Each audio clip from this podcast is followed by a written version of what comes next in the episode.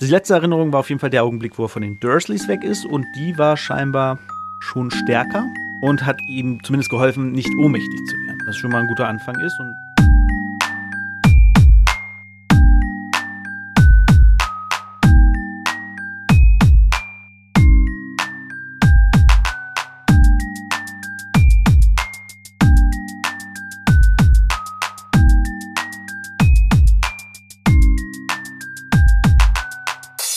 Was geht ab? Herzlich willkommen zu Potters philosophischem Podcast-Programm. Mein Name ist David Ikemir aus Bangering Dave und das hier ist das zwölfte Kapitel, beziehungsweise die zwölfte Folge der dritten Staffel.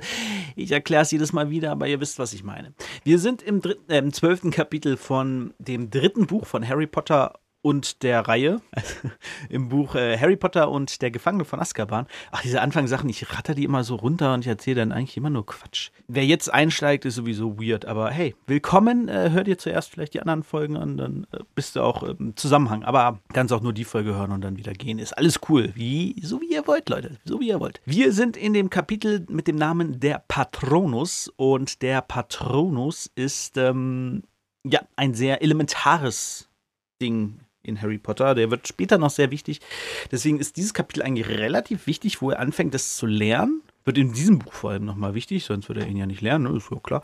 Und ja, Harry will den halt lernen, weil er sich verteidigen will. Doch was ist überhaupt der Patronus? Um das herauszufinden, sprechen wir mal über das Kapitel. Wir sind geendet an Weihnachten mit einem schlechten Weihnachts- ja, ähm, statt den Feuerblitz mal draußen zu fliegen, haben Harry, Ron gesagt, Harry und Ron gesagt, hey, wir haben noch so viel Zeit mit dem Feuerblitz. Wir gucken ihn erstmal nur zwei Tage lang an oder einen auf jeden Fall.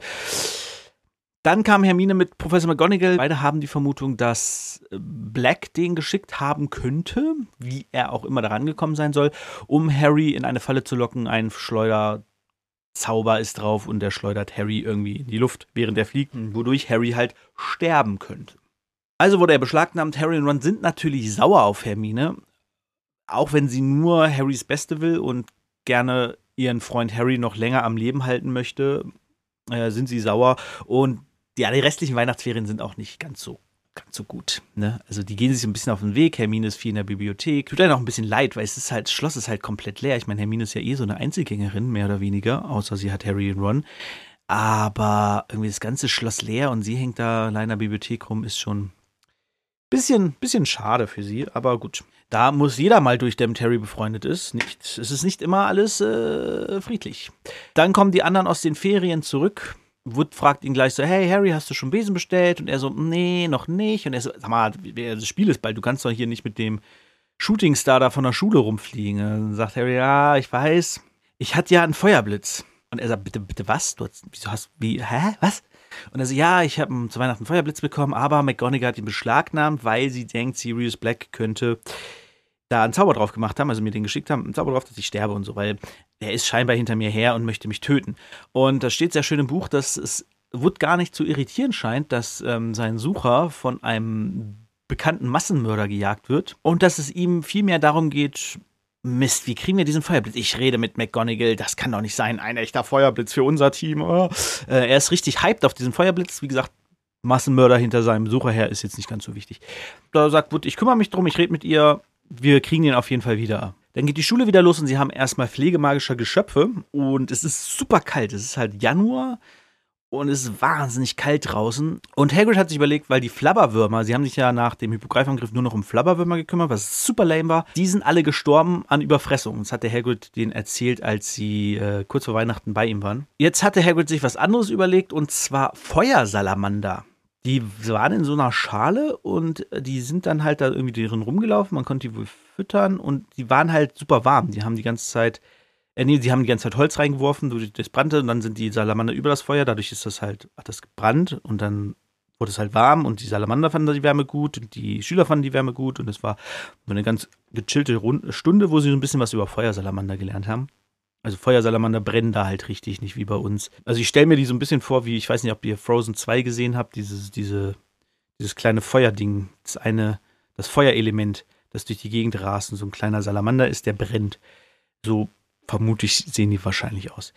Äh, in Wahrsagen haben sie Handlesen angefangen, was Harry super nervig fand, denn ähm, Trelawney hat ihm erstmal erzählt, dass, die, dass er die kürzeste Lebenslinie hat, die er je gesehen hat. Dann haben sie Verteidigung gegen die dunklen Künste. Dann fragt Harry Lupin direkt, ob er, ne, wann sie den Unterricht anfangen können und so. Und Lupin sagt, ja, ja, genau. Ja, Donnerstag, 8 Uhr im Klassenzimmer für Geschichte, Zaubereigeschichte. Äh, der müsste groß genug sein, wo du denkst, so, wie groß sind die Räume? Sind die unterschiedlich groß? Schloss ja nicht unüblich, dass nicht alles gleich groß gebaut wurde irgendwie, ne? Naja. Er sah auf jeden Fall ziemlich fertig aus und Ron und Harry rätseln so ein bisschen drüber nach und plötzlich taucht Hermine auf und sagt, wenn ihr es nicht wüsstet. Und sagt Ron, ja, sag's uns doch einfach jetzt nur rumzumiekeln. Sagte, sagte, ja, ist doch offensichtlich, was er hat. Und Ron ist super genervt und dann meint Hermine, äh, dann sagt Ron, wenn du es uns nicht sagen willst, dann lass es halt bleiben. Dann sagt sie schön und geht weg. Und dann sagt Ron, ja, sie weiß es auch nicht. Ich kann euch so viel verraten, sie weiß es schon. Aber wir noch nicht. Also psst. Donnerstagabend geht Harry dann ins Klassenzimmer für Zauber. Geschichte, Geschichte der Zauberei, so rum, trifft auf Lupin, der ein Irrwicht dabei hat. Und Lupin sagt, hey, wir können, wir können am besten gegen einen Dementor üben, wie du dich gegen ihn wehren kannst. Allerdings können wir keinen echten Dementor hierher holen, also haben wir, habe ich einen Irrwicht organisiert. Der wohnte äh, bei Filch noch im Büro. Der kann so lange bei mir hausen, wenn wir ihn nicht brauchen und wenn wir ihn brauchen, dann holen wir ihn. Und jetzt, Harry, lernst du den Patronus-Zauber. Harry fragt, wie funktioniert der? Und dann wird erklärt, der Patronus-Zauber ist eine Art Gegendementor, der den Dementor, ja, den Dementor aufhält, mehr oder weniger. Ähm, es wird später noch gesagt, dass er gegen den Dementor kämpft, also den Dementor vertreiben kann, richtig.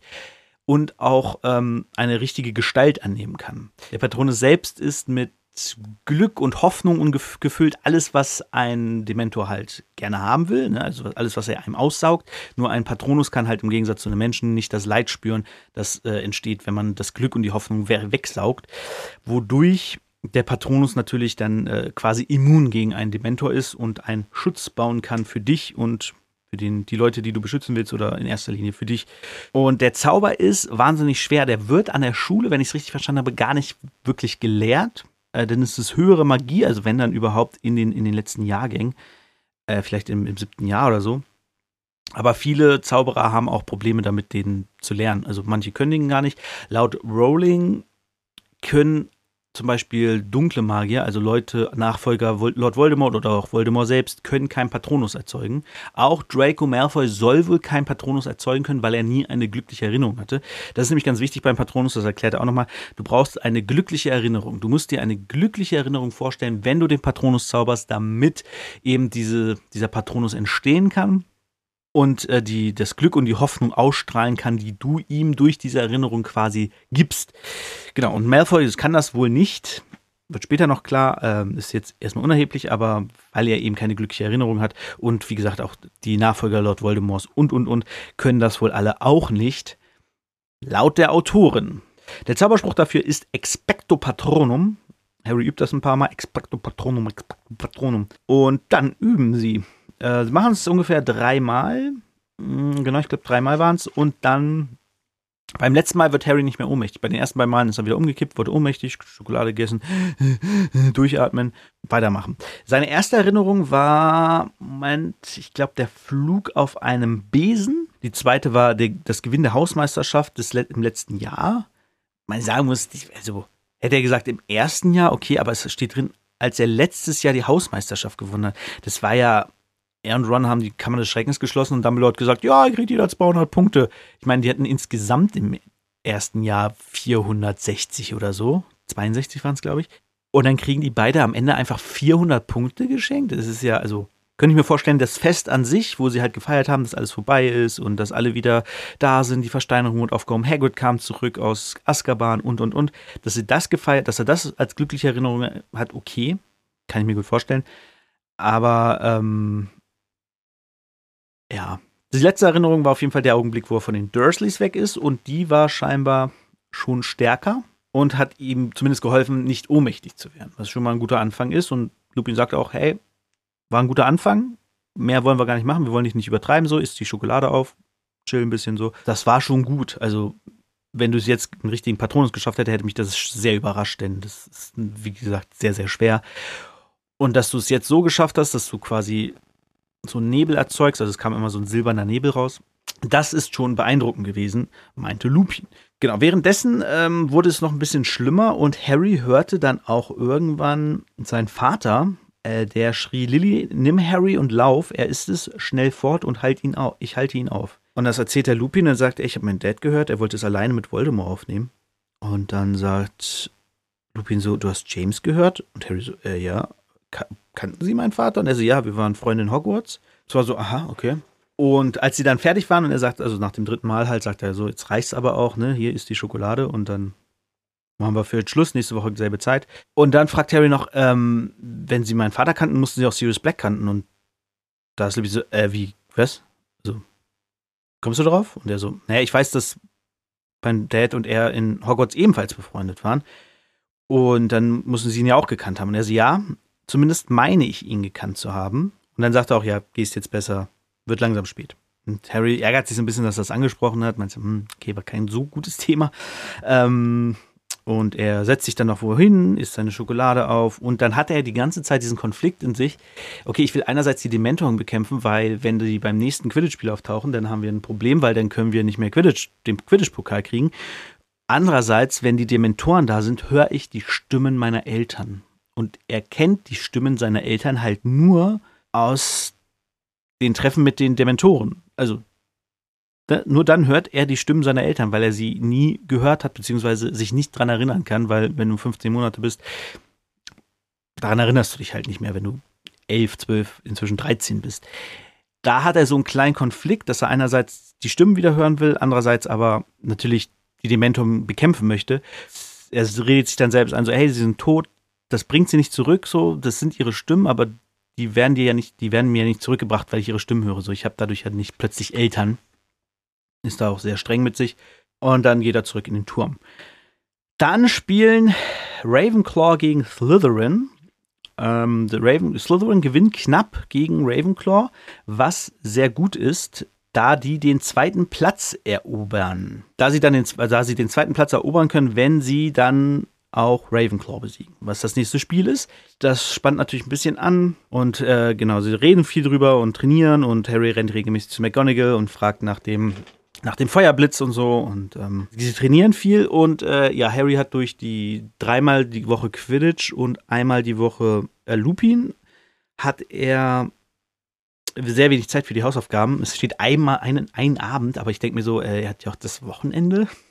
Ist eh in der Schule, kann er auch Hausaufgaben machen, also okay. Und ähm, dann heißt es halt, die einzige, die mehr macht als Harry selbst, ist Hermine, die einen riesigen Berg jedes Mal zu bewältigen hat und eigentlich nur rund um die Uhr dabei ist zu arbeiten. Und dann sagt Ron so, wie schafft sie das nur? Harry meint, ja, was denn? Und sie hat den ganzen Unterricht. Und dann erzählt er, dass er gehört hat, wie sie mit Professor Vector über, also das ist die Lehrerin für Arithmetik, dass sie über die Stunde gesprochen haben, die letzte, aber er meinte, das geht doch gar nicht, sie war doch bei Pflegemagischer Geschöpfe. Und Ernie Macmillan hat ihm erzählt, dass sie noch nie bei Muggelkunde gefehlt hat, was sich mit Wahrsagen schneidet. Und da sitzt Ron und denkt so, äh, hm, verstehe ich nicht. Dann kommt Wood zu ihm und sagt, ähm, schlechte Nachrichten, Harry. Äh, McGonagall rückt dann noch nicht, den Feuerblitz noch nicht raus. Und sie hat ihn auch richtig angeflaumt, dass ich wohl nicht weiß, was wichtig ist denkt wahrscheinlich, dass mir der Pokal wichtiger ist als dir. Nur weil ich gesagt habe, dass es mir egal ist, wenn es dich vom Besen schlägt, solange du vorher den Schnatz fängst. Fand sie nicht so gut und dann sagt er, ja, dann hol dir doch, ähm, ja, weiß nicht, ein Nimbus 2001, die so wie Malfoy anhat und sagt, Harry, ich kaufe nichts, was Malfoy gut findet. Dann rückt das Spiel der Ravenclaws näher und Harry fängt an, McGonagall zu nerven, immer wieder, geht dahin, irgendwann sagt sie, es reicht, Potter, ich, wenn ich zu ihm komme und sage, der Besen ist soweit, dann ist er soweit. Jetzt gerade sind äh, haben Hooch und Flitwick ihn komplett auseinandergenommen, aber es, Flitwick vermutet, dass da noch irgendwie ein Schleuder, äh, Schleuderzauber drin sein könnte. Wie ich melde mich bei ihm, wenn er fertig ist. Ja, okay, und dann, dann hat er wieder Unterricht bei Lupin und ja, sie üben wieder. Und es lief ganz gut, nicht so gut, wie Harry sich das gewünscht hätte, aber Lupin sagt, ey, es ist schon, ist schon sehr gut. Wie gesagt, das ist höhere Magie so. Das ist, das ist eigentlich komplett über deinem Niveau. Und dann holt er zwei Flaschen Butterbier raus und sagt, ich habe hier was aus den zwei Besen, das dürftest du noch nicht kennen. Und dann sagt, ah, Butterbier, da, das mag ich sehr. Und der Lupin guckt ihn an, Moment mal, woher kennst du Butterbier? Du darfst doch kein Hogwarts so um den Dreh. Und dann sagt er, ah, ja, das haben Ron und Hermine mir mitgebracht. Und Lupin sagt, ja, okay, nun gut. Und dann trinken sie zusammen und er sagt auf einen Sieg der Gryffindors gegen Ravenclaw, wobei er natürlich als Lehrer nicht parteiisch sein darf, wo ich mir denke, warum nicht? Äh, McGonagall ist parteiisch, Snape ist parteiisch, Flitwick wird für Ravenclaw sein, Sprout wird immer für Hufflepuff sein, weil ist doch scheißegal, ob die fünf Lehrer, die kein Haus zugeordnet sind, da ein bisschen parteiisch sind. Das, das juckt doch vermutlich niemanden. Und da äh, er früher in Gryffindor ja war, Lupin, ist ja ein ehemaliger Gryffindor, ist es doch klar, dass er dafür ist. Hagrid ist doch auch immer für Gryffindor. Der war ja auch früher in Gryffindor und er freut sich auch immer, wenn Gryffindor gewinnt. Der ist auch nicht parteiisch. Der hat ja sogar einen Schal, also im Film zumindest hat er ja sogar einen Schal um und sagt, hey, Gryffindor. Das ist so ein, wir müssen parteiisch sein. Ja, okay. So wie YouTube, YouTubern immer gesagt wird, ja, du musst das ja aber äh, unparteiisch sein, du musst ja objektiv bleiben. So, nee, wieso müssen YouTuber objektiv bleiben? Ist doch scheißegal, das ist deren Kanal. Die sagen ihre Meinung. Also, habe ich schon ganz oft gehört, irgendwie Streamer oder so, denen gesagt wird, ja, aber du kannst da ja nicht so, du gehst da ja so einseitig ran, du sagst da ja nur deine Meinung, bist ja gar nicht objektiv. Sind das Journalisten oder was, Leute? Es ist doch scheißegal. Dann reden sie wieder über Sirius Black und, nee, beziehungsweise sie reden über Dementoren, genau. Sie reden über Dementoren und Harry fragt, was steckt unter der Kapuze von so einem Dementor? Und dann sagt Harry, das wissen vermutlich nur die wenigsten, denn das sehen nur diejenigen, die ähm, ja die schlimmste Strafe kriegen von einem Dementor. Denn nur dann, wenn sie ihre schlimmste Waffe einsetzen, setzen sie ihre Kapuze ab. Und das ist der Kuss des Dementors. Und dabei pressen sie ihren Mund auf den Mund des anderen und saugen ihm die Seele aus. Und das wird Sirius Black erwarten, wenn er geschnappt wird. Und ähm, ja, Lupin sagt auch, es ist schlimmer als der Tod im Endeffekt, weil du bist zwar noch da, dein Kopf und dein Gehirn und dein dein Herz funktionieren noch, aber du kannst halt im Prinzip nichts mehr machen, weil du hast keine Emotionen mehr, du hast keine Gefühle, du hast gar nichts. So, du spürst im Prinzip nichts mehr und frisst es einfach nur ein Dasein. Ich habe irgendwo mal, und das steht jetzt hier nicht drin, ähm, gehört, dass man einer von ihnen dann wird. Also, dass man, wenn man einen Kuss des Mentors kriegt, dass sich quasi die so vermehren. Aber das, ich dachte, das hätte ich mal im Buch gelesen, aber das habe ich jetzt hier nicht gelesen, deswegen weiß ich es nicht. Vielleicht kommen wir noch zu der Stelle, wo das irgendwie mal erwähnt wird. Ähm, hier war es auf jeden Fall nicht. Und genau, das erwartet Sirius Black und Harry meint so, ja, er verdient es. Und dann fragt Lupin, glaubst du, glaubst du, dass irgendjemand das verdient? Und er so, ja, für bestimmte Taten schon. Äh, dann hätte er gerne Lupin von dem Gespräch erzählt, was er gehört hat, wie das damals war, ne? dass er Bescheid weiß über alles, was damals passiert ist, dass Black ihn verraten, äh, seine Eltern verraten hat, sie deswegen tot sind und so. Aber erzählt er ihm natürlich nicht, weil geht nicht. Lupin ist halt immer noch sein Lehrer und ähm, kann ihm nicht sagen, dass er ohne Erlaubnis in Hogsmeade war. Dann geht er zurück in den Turm auf dem Weg dorthin trifft er McGonagall, beziehungsweise er rennt sie um und sagt: Hier, können ihn haben, alles in Ordnung. Sie müssen irgendwo einen großen Wohltäter haben, äh, einen sehr guten Freund haben. Und gibt ihm den Feuerblitz wieder, drückt ihn in die Hand und sie, mein, er, sie meinte nämlich, die war schon oben im, im Gemeinschaftsraum, da war er aber nicht und jetzt hat sie ihn gefunden und Harry geht zum Turm, super strahlend. Ron kommt ihnen schon entgegen, sagt, ich habe schon gehört, McGonagall hat dich gesucht wegen dem Feuerblitz. Beide voll happy, freuen sich und dann alle im Saal erstmal, wow, der Feuerblitz, oh, darf ich mal anfassen und oh, freuen sich. Achso, vorher, vorher treffen sie noch Neville, stimmt. Die treffen vor dem, vor dem Porträt noch Neville, der sagt, ich habe meine Passwörter verloren. Ich habe ihm gebeten, mir die alle aufzuschreiben, aber irgendwie sind die weg. Und Cadogan sagt so, ah, Ausreden komm, wir meucheln ihn, irgendwie so in dem Dreh. Und dann sagt man Hals Maul und sagt das Passwort. Und dann gehen sie rein und dann sind alle so, yeah, und gucken und äh, alle sind voll begeistert. Das ganze Team freut sich mega und alle anderen auch. Und James Finnegan will ihn anfassen und hier und da und alle sind total begeistert. Äh, Hermine sitzt hinten in einer Ecke und Harry geht zu ihr hin und sagt, hey, guck mal, ich habe ihn wieder, alles gut. Und sie war gar nicht verhext und sie hätte aber sein können. Immerhin weiß es jetzt sicher. Und Harry sagt, ja, stimmt schon, ne? und sagt, ich bringe ihn, bring ihn besser hoch. Und Ron sagt dann, nee, nee, ich nehme ihn mit, ich muss eh äh, Kritze das Zintonium geben. Dann sitzen Harry und Hermine da so und sagen, aber wieso machst du das alles? Wie schaffst du das überhaupt? Und er so, ach ja, es, ich, ich mache, ich arbeite eben viel. Und dann meint sie, warum lässt du nicht ein paar Fächer sausen? Und sie so, ja, das kann ich nicht. Und Harry sagt, ja, aber Arithmetik sieht furchtbar schwierig aus. Nein, es ist toll, das ist mein Lieblingsfach. Und bevor sie ihm erzählen kann, warum es sein Lieblingsfach ist, kommt Ron brüllend die Treppe runter und sagt sie dir das an, hat ein, ein ähm, Bettlaken in der Hand und sagt, hier, guck mal, siehst du das? Und dann sieht sie Blut auf dem Bettlaken und Kretze ist weg. Und das habe ich da gefunden. Und dann hat er Haare von, also so rostrote Haare in der Hand. Und ja, scheinbar hat Krummbein ist geschafft und Kretze aufgefressen. Und damit endet das Kapitel. Ron ist stinksauer. Harry ist eigentlich happy, weil er seinen Feuerblitz wieder hat, aber auch natürlich traurig, weil die beiden sich jetzt schon wieder verkracht haben. Und Kretze ist tot. Wie es scheint. Mal gucken, wie das weitergeht zwischen Ron und Hermine. Wir wissen es nicht so genau. Ähm, Harry hat auf jeden Fall den Feuerblitz und das nächste Kapitel heißt dann auch Gryffindor gegen Ravenclaw. Und das finde ich, wie gesagt, habe ich schon mal erwähnt, eine sehr schöne Sache, dass dieses Quidditch-Ding so hochgehoben wird. Dass man nicht sagt wie den anderen, ja, ich habe da mal ein Spiel, ja, da auch. Sondern diesmal ist es wirklich, diesmal geht es um den Sieg. Sie wollen den Pokal. Was ja ganz schön ist, weil sie haben ja, gut, sie haben diese Sirius Black-Geschichte. Aber ansonsten haben sie ja keine übergeordnete Handlung im Schloss drinne. So, Black ist halt irgendwo da draußen und sie müssen sich ein bisschen vor ihm in Acht nehmen und er ist auch hin und wieder Thema. Aber es gibt halt als keinen, keinen großen Plot innerhalb des Schlosses.